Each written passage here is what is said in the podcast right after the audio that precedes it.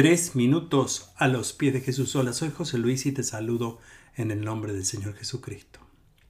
Cuando tenemos miedo, creo que es cuando sentimos inseguridad, temor a que algo nos haga daño.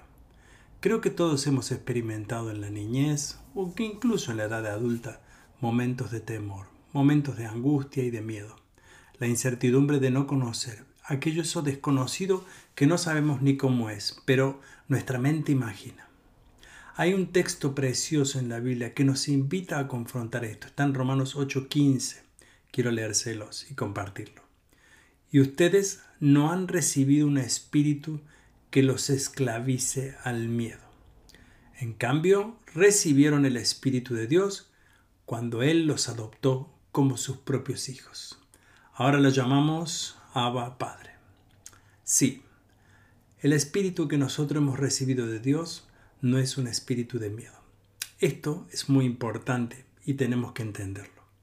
En realidad, al mayor temor que los seres humanos tememos es a la muerte, a ese momento de incertidumbre en el cual pasaremos de la vida a la muerte.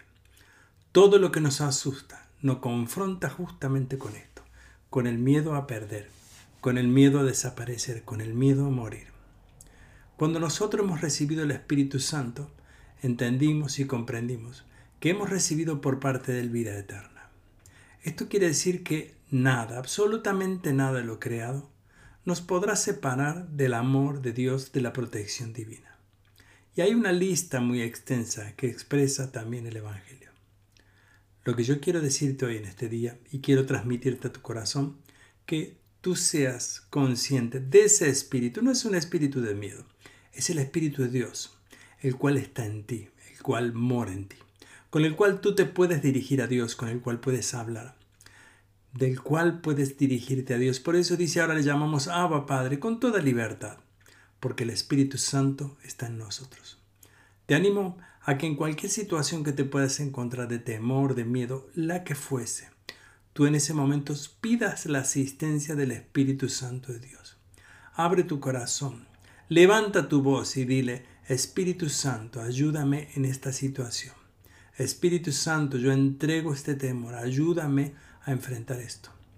Y tienes que saber que Dios va a asistirte en el momento en el que más los necesites.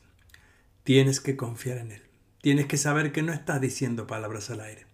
Estás pidiendo y estás clamando al Dios creador del cielo y de la tierra, aquel que te dio vida a ti y nos dio vida a todos, y que sobre todo es dueño de todo.